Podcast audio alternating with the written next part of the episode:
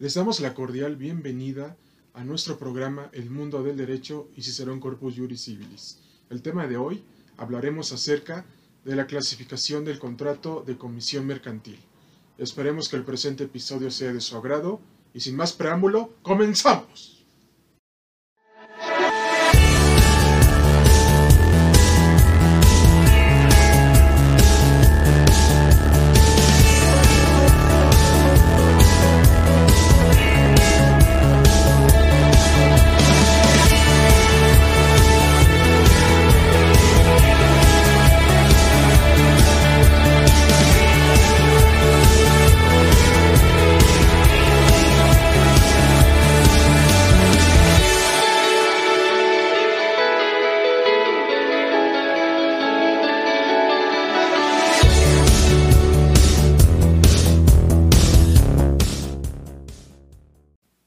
Estimado foro, ustedes se estarán preguntando en estos momentos, a ver el mundo del derecho y Cicerón Corpus Juris Civilis. ¿Nos puedes decir la clasificación de este contrato de comisión mercantil? La respuesta es sencilla y a la vez compleja de responder. Es típico porque se encuentra regulado en el Código de Comercio. Y para que quede más claro este ejemplo, les daremos el siguiente caso práctico. La empresa Sables SADCB nos busca a nosotros para que le realicemos un contrato de comisión mercantil y que se celebrará con Juana Pérez. Entonces, ustedes se estarán haciendo la siguiente pregunta. A ver, el mundo del derecho y si será un corpus juris civilis, yo no sé redactar un contrato de comisión mercantil. ¿Qué elementos debo de tener en cuenta para redactarlo y que sea conforme a derecho y no sea contrario a la moral? La respuesta es sencilla de responder deben de buscar en el Código de Comercio desde los artículos 273 al 308, en donde está regulado este contrato comercial, para que ustedes se guíen y puedan redactarlo de una manera profesional y adecuada, ya que recuerden que también deben de tomar en cuenta los derechos y obligaciones que tienen tanto el comitente y el comisionista y que Posteriormente se analizará en un podcast más adelante en, el que se analicen más a fondo estas cuestiones. Y también hay que tener en cuenta que deben de revisar cada cláusula que redacten, ya que un error fatal en la redacción de estas cláusulas lo único que hace es hablar mal de nosotros como abogados, con lo cual sería un trabajo poco profesional y se pierde la confianza del cliente. Pero también deben de tener en cuenta que en nuestras clases de derecho civil siempre nos decían que un contrato crea derechos y obligaciones y un convenio modifica y extingue derechos y obligaciones.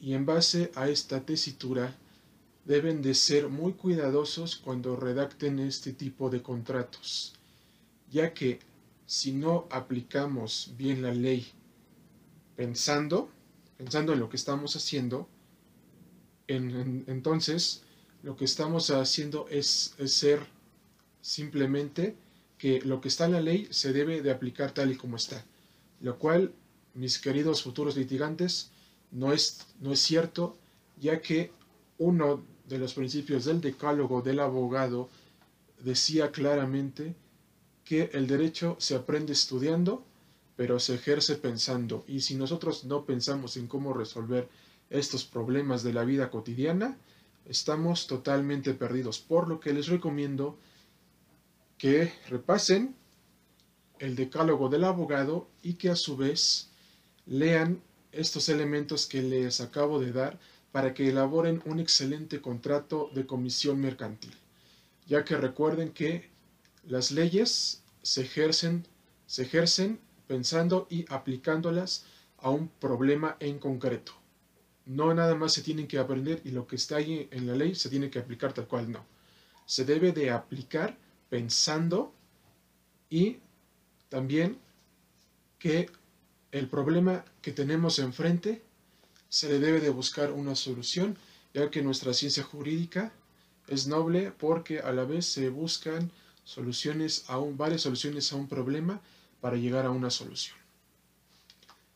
Les comento esto para que luego no cometan errores, ya que en tribunales se ve cada error que cometen las partes y los abogados, y lo cual hace que se tenga una sentencia nada favorable para los intereses de nuestro cliente, ya que se debe de estudiar muy bien el asunto para generar una buena defensa y asesoría eficiente. Es principal porque existe por sí mismo y no requiere de otro contrato para existir, y esto se los explicaremos mediante un ejemplo práctico.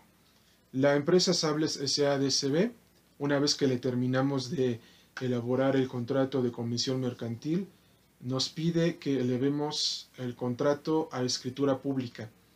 Y aquí nosotros debemos de tener en cuenta lo siguiente, que forzosamente el contrato de comisión mercantil no requiere que esté elevado a escritura pública para que el comisionista desempeñe su, su cargo, porque con la forma escrita es suficiente para que él lo acepte. Pero aún así nosotros debemos de entender que lo que nos pide el cliente es para tener una mayor seguridad jurídica, por lo que en estos casos siempre este tipo de contratos se elevan a escritura pública para que se tenga una mayor certeza y seguridad jurídica. Y bueno, ustedes estarán preguntando, a ver el mundo del derecho y serán corpus juris civilis, a ver, una vez que ya el contrato de comisión mercantil está elevado a escritura pública, ¿qué pasa si, qué pasa si el, comisionista incumple? Aquí la respuesta es sencilla, como está avalado, como ese contrato de comisión mercantil está avalado por un corredor público y da la suficiente certeza y seguridad jurídica a nuestro cliente de que puede demandar al comisionista por haber incumplido la función que se le encomendó, entonces nosotros, en nuestra función de abogados, debemos de promoverle una acción rescisoria por haber incumplido su, su obligación de reportar de reportarse por, por la no realización de los actos de comercio que se le encomendaron. Y bueno, ¿y, ¿y, qué vía podemos promover? La más rápida es la vía oral mercantil. Porque recuerden, y que ya habíamos comentado en un anterior ejemplo, gracias a las reformas que se vieron en el diario oficial de la Federación, todos los juicios mercantiles se van, se promueven sin imitación de cuantía. Por lo tanto, y bajo esta tesitura, nosotros debemos de promover un juicio oral mercantil para rescindir el contrato de comisión mercantil hacia, hacia Juana Pérez. Y esto es desde la presentación de la demanda, el emplazamiento hasta el dictado de la correspondiente sentencia definitiva. Y también les comento que una vez que se dicte una sentencia definitiva, se debe de promover el amparo directo, ya que también recuerden que las partes tienen derecho a promover todos los recursos necesarios para la defensa de sus intereses, por lo que tratándose de sentencias definitivas, el juicio de amparo directo es el idóneo. ¿Por qué? Porque una sentencia definitiva da por concluido un juicio y por lo tanto, como en los juicios orales mercantiles no se admite recurso ordinario de defensa para poder retrasar el juicio, nos debemos de ir al amparo directo conforme al artículo 170 de la ley de amparo. Y recuerden que el amparo directo se presenta siempre ante la autoridad responsable en los términos del artículo 176 de la ley de amparo por lo que también deben de cuidar cada aspecto procesal que se vio durante la tramitación del juicio y que el juez, y que el juez haya considerado en la sentencia, ya que nosotros debemos de analizar bien cuidadosamente lo que debemos de atacar en la sentencia, ya que el juicio de amparo, mis queridos radioescuchas y oyentes, es un medio de defensa constitucional para que se nos reintegre el derecho que la autoridad responsable nos violó y se nos reintegre nuevamente. Entonces, en base a esto que les estoy diciendo, es que muchos de estos juicios orales son el futuro de la justicia en México y el amparo va a seguir subsistiendo durante los próximos años en este tipo de juicios, porque es un medio de control constitucional que sirve para defendernos de los actos de autoridades responsables en donde nosotros vemos que o vemos que se nos viola un derecho.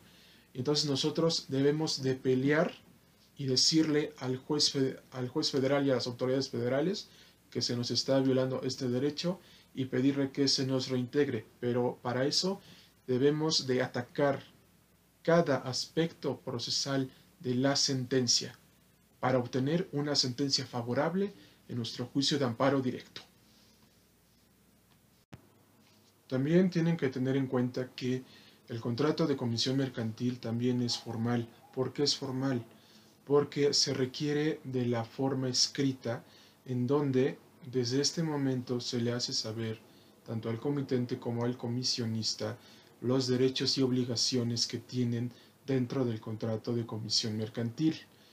Y entonces, bajo esta tesitura, y como ya habíamos comentado en el anterior ejemplo, forzosamente no se requiere de una formalidad especial para elevarlo escritura pública, pero muchas veces en este tipo de contratos, por situaciones y necesidades del cliente, siempre se requiere que se eleve a escritura pública antes de que el acto de comercio que se le encomendó al comisionista concluya. Esto es, en el siguiente caso práctico, que la empresa Sables SA-DCB va precisamente con un corredor público para que el contrato de comisión mercantil que celebró con Juana Pérez se eleve a escritura pública, por lo cual tenemos por consiguiente que, como todavía el, negocio de comercial todavía no ha concluido, esto es por ejemplo de que se obtenga la venta de un automóvil Toyota Prius color morado y que a la comisionista se le dé el 25% de esa venta, entonces, ¿qué es lo que se tiene que tener en cuenta aquí? Que antes de que concluya ese negocio, la empresa Sables SADCB quiere que se eleve a escritura pública. Y una vez elevada a escritura pública, se obtiene la suficiente certeza y seguridad jurídica para que en un momento dado, cuando se dé el incumplimiento, se pueda demandar en base a que se, a que se encuentra avalado por un corredor público, ya que debemos de tener en cuenta que los corredores públicos dan fe pública de los actos de comercio que se celebran entre comerciantes y esto se debe de tener muy en cuenta al momento de que se entable una acción rescisoria en contra del comisionista por haber incumplido la función que tenía dentro del contrato de comisión mercantil, que era realizar las suficientes gestiones necesarias para realizar los actos de comercio que se encomendaron, en este caso el ejemplo que ya acabamos de dar anteriormente, pero que se reitera nuevamente, que es realizar la venta de un automóvil Toyota Prius morado para que a su vez el comisionista obtenga su comisión. Y les comento que en un podcast posterior se comentará cuáles son las maneras de rescindir este contrato de comisión mercantil. Ese tracto instantáneo porque es un mandato en el cual el comitente le encomienda al comisionista la realización de varios actos de comercio. Esto es, por ejemplo, que se obtenga la venta de un bien inmueble. Y aquí que vemos es sencillamente un acto de comercio. ¿Cuál es el objetivo? Obtener la venta de ese bien inmueble. ¿Y qué va a obtener a cambio el comisionista? Una comisión del 25%. En base a este ejemplo, ustedes deben de tomar en cuenta que cuando les llegue un caso de esta naturaleza comercial, sepan bien, sepan bien cómo actuar y qué acciones promover, ya que les recuerdo nuevamente, la ley se ejerce pensando, porque no podemos aplicar lo que está en la ley y ya, sino se deben de buscar las diferentes soluciones para darle solución a un problema cotidiano de la vida. Y posteriormente se hablará de por qué al contrato de comisión mercantil se le considera un mandato. Por lo que también les comento que el derecho mercantil es muy rico y variado, ya que, ya que precisamente es más amplio que el derecho civil. Por lo tanto, si ustedes se quieren dedicar a esta materia, deben de tener una cosa muy clara. Deben de ejercer todo pensando y no aplicar todo lo que está en la ley para aplicarlo tal cual. Ya que recuerden lo que dice el decálogo del abogado. El derecho se estudia, pero se ejerce pensando. Es bilateral porque ambas partes, tanto el comitente como el comisionista, tienen derechos y obligaciones recíprocas. Un ejemplo de esto lo podemos ver en el siguiente caso práctico. La empresa Sables SADCB le encomienda a Juana Pérez la realización de la venta de una camioneta Jeep negra. Entonces aquí ustedes se preguntarán, y bueno, ¿cuáles son los derechos y obligaciones de ambas partes? La principal, el principal derecho del comitente es encargarle a Juana Pérez la venta de la camioneta Jeep color negro. Y la obligación de Juana Pérez es lograr la venta de esa camioneta. Entonces, ella tiene que hacer todas las gestiones comerciales necesarias para lograr materializar la venta de ese bien mueble. Y como ya habíamos comentado, en caso de que ella incumpla y no le reporte al comitente todas las gestiones que hizo, se le resciende el contrato y se le inicia un procedimiento judicial por, por incumplimiento del contrato, lo cual deriva en una acción rescisoria. Por lo que deben de tomar en cuenta que al momento de que ustedes establezcan todas las condiciones del contrato y posteriormente el comisionista incumple esas condiciones, ustedes deben de promover un juicio oral mercantil para obtener la rescisión de dicho contrato comercial. Es oneroso porque conlleva beneficios y aprovechamientos económicos entre el comitente y el comisionista. Esto lo podemos ver en el siguiente caso práctico en donde la empresa Reparaciones SADCB como ya habíamos visto, le encomienda al comisionista Juanito, Juanito Pérez Ramírez que realice, que realice la venta de un bien inmueble. En este caso es una serie de condominios. Y entonces, aquí, ¿cuál es el principal beneficio que tiene, que tiene reparaciones SADCB? Que como Juanito Pérez Ramírez logró la venta de esos condominios, se le va a dar una comisión y una vez que ya que Juanito Pérez Ramírez obtiene esa comisión, el contrato de comisión mercantil se da por terminado. Pero también les comento que, que siempre cuando ya se logran la venta de este tipo de actos comerciales, se, se fije en un documento por escrito que como ya se logró lo que se tenía contemplado en dicho contrato, se, le, liquide en ese momento en presencia, en presencia de abogados para, para que luego no haya malos entendidos y se promuevan juicios innecesarios. Por lo que deben de tener en cuenta que siempre deben de cuidar cada aspecto en este tipo de contratos comerciales para no obtener una sentencia desfavorable para su cliente y que todo sea por escrito para que a sus clientes se les dé la certeza y seguridad jurídica necesarias en el sentido de que ustedes como abogados queden bien como profesionales y que estén haciendo un gran trabajo, ya que como les vuelvo a comentar, el derecho se aprende estudiando, pero se ejerce pensando. Ustedes estarán preguntando en estos momentos, a ver, el mundo del derecho y Cicerón Corpus Juris Civilis. ¿Nos puedes decir por qué al contrato de comisión mercantil se le considera conmutativo? La respuesta es sencilla y compleja de responder a la vez. Se le considera conmutativo porque desde el momento en que el comitente y el comisionista celebran el presente contrato, desde ese momento se conocen todos los derechos, obligaciones y aprovechamientos y beneficios económicos que van a obtener al momento de su celebración. Esto lo podemos ver en el siguiente caso práctico en donde los abogados de Seguros Varona S.A.D.C.B.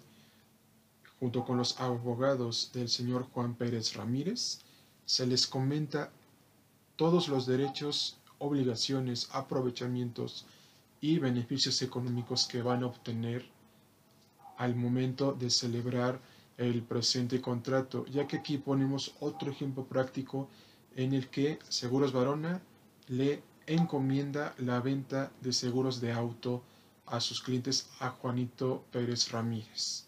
Entonces, ¿qué es lo que debe qué es lo que deben de hacer ambas partes?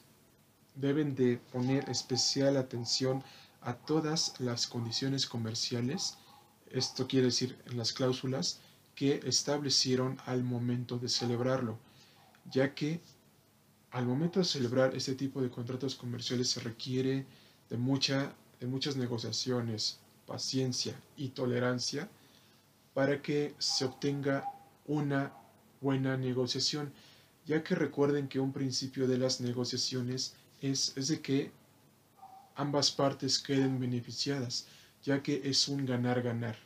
Por lo tanto, deben de tener en cuenta, una vez más, que todo lo deben de ejercer pensando y no aplicarlo como está en la ley, ya que vuelvo a ser reiterativo, que el derecho se aprende estudiando, pero se ejerce pensando, y eso lo pueden ver dentro del decálogo del abogado, porque ese decálogo que ustedes tienen en sus paredes, en su celular o en cualquier otro dispositivo les va a servir toda su vida para que sean buenos abogados de bien.